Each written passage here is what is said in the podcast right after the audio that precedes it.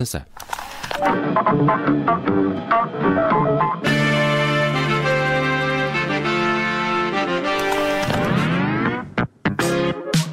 Cassete sessenta.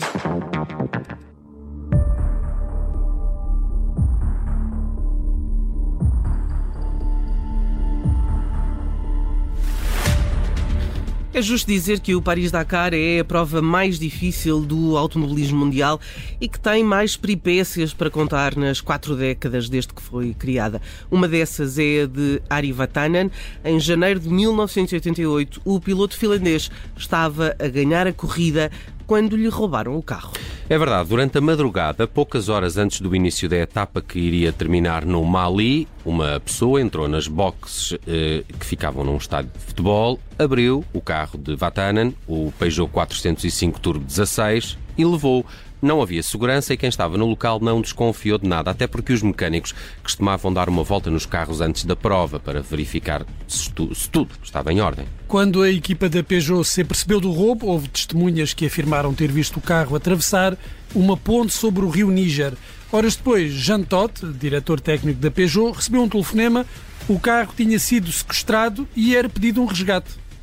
Bah, ce qui s'est passé, c'est qu'à 7h15, j'ai reçu un coup de téléphone euh, dans ma chambre où le standard euh, m'a passé une personne qui m'a passé une autre personne qui était vraisemblablement un Européen. Ora, todo a explicar aos jornalistas o que aconteceu quando, por volta das 7 da manhã, recebeu uma chamada da recepção do hotel que passou uh, para uma pessoa, que passou para outra pessoa e então uh, alguém uh, que lhe pareceu europeu disse que ele deveria estar em 20 minutos num determinado local e entregar o que hoje seria o equivalente a 100 mil dólares. Ora, Jean Todt, visivelmente irritado, disse que estava a tentar localizar o carro, mas soube-se depois que a equipa da Peugeot chegou a pensar pagar este resgate porque temia que o automóvel fosse parar às mãos de outras equipas e assim lhe copiassem os segredos. Nas imagens é possível ver o piloto completamente devastado e todos os outros concorrentes bastante apreensivos. Afinal, se era tão fácil roubar um carro, estavam todos sujeitos a que o mesmo lhes acontecesse. Claro que começaram logo a correr eh, rumores eh, de que tinha sido a própria equipa a encenar o roubo do automóvel porque tinham um problema no motor. A história ainda circulou durante umas horas, mas a verdade é que a Peugeot era líder do Dakar até àquela altura e Vatanen uh, apontado como favorito. Aliás, Ari Vatanen era mesmo a estrela também do Campeonato do Mundo de Rallys. Os jornais escreviam que o finlandês tinha a vantagem de que, de quem sabe, correr na neve e que dessa forma eh, também tinha experiência nas etapas de areia do deserto. Com Jean Todt a liderar a equipa francesa, eh, fizeram uma equipa de sucesso. Horas depois, o carro foi encontrado e isto sem pagarem o resgate. Aos jornalistas, Vatanen dizia estar a viver uma história de um filme. The whole story is just incredible. It's really like in a film. What happens now with the race? I think if, if it is true that my car has been found, I'm sure the race continues.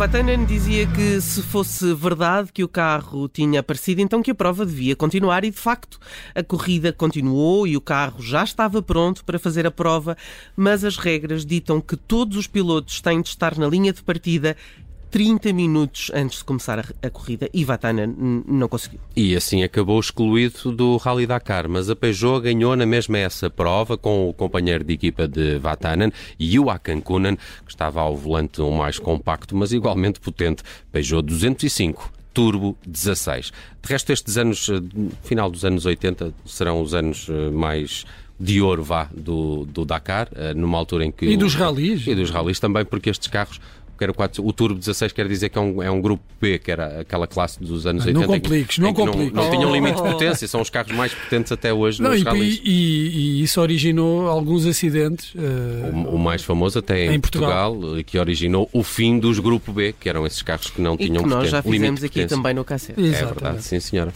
Uh, bela viagem ao Rally Dakar de 1988 e afinal o que é que se ouvia nas rádios nacionais em 88? Ora, ouvia-se muito Marco Paulo, ouvia-se Joana. Ouvia... Joana com dois N's, é verdade, atenção, a cantora razão, brasileira. A cantora brasileira. E ouviam-se também os brasileiros roupa nova. Mas uh, também vendeu uh, muito bem. O disco é muito louco dos Mini Stars do qual faz parte esta versão dos contentores, que recebeu o título de Chutes e Pontapés e cuja letra foi adaptada ao universo futebolístico. A bola rasteira um passe à maneira, chapéu ao guarda-rede já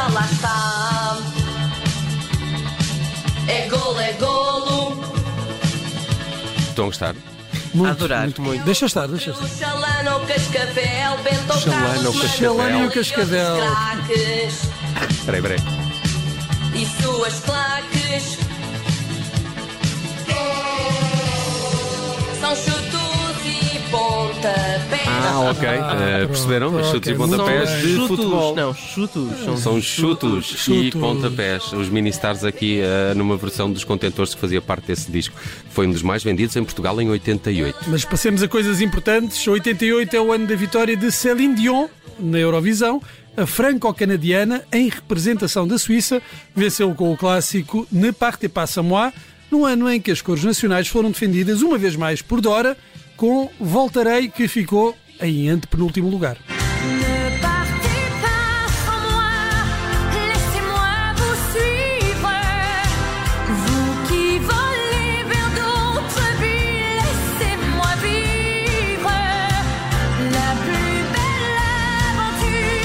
Só uma curiosidade, neste ano a Céline Dion vence em representação da, Suíça, Suíça. mas a Lara Fabian, que é franco, eh, não, é belga, Belga. e canadiana, estás, também, Isso. eh, também participou, mas em representação Da do, França, do Luxemburgo. Do Do Luxemburgo. Luxemburgo. normalmente fazia isso, ia, ia eh, buscar eh, cantores a outros países. Lara Fabian, eh, que tem um dueto com Tony Carreira. Sim, é verdade. E que depois cantou bastante em italiano. É verdade. E mais coisas. Bom, em 1988, Michael Jackson bateu um novo recorde, tornou-se no primeiro artista a conseguir alcançar o primeiro lugar do top norte-americano com cinco singles do mesmo álbum. Isto é um feito, um grande feito, e que foi alcançado a 1 de junho com Dirty Diana do disco Bad.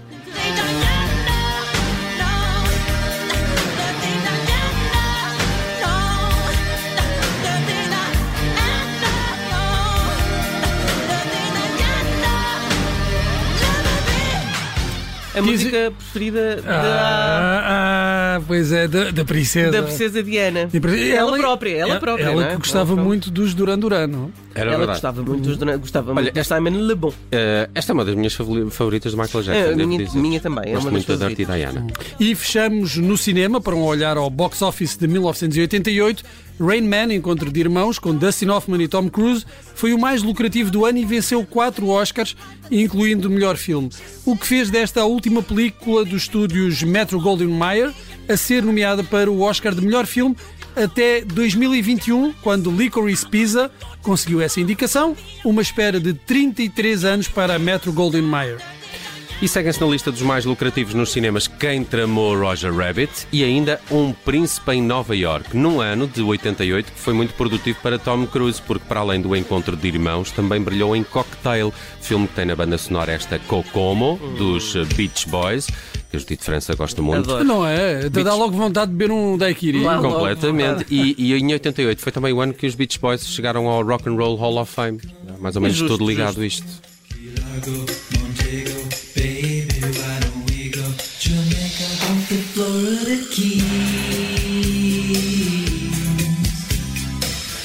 There's a place called Kokomo.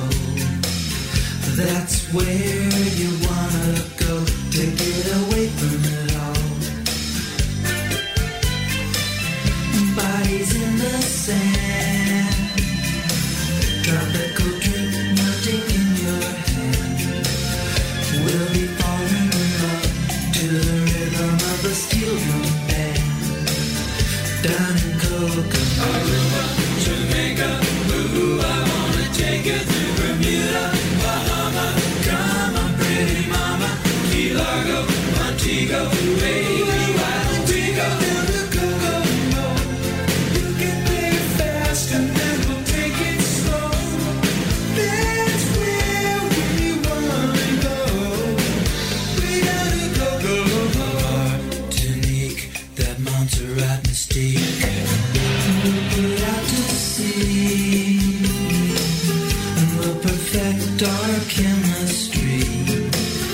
By and by we'll defy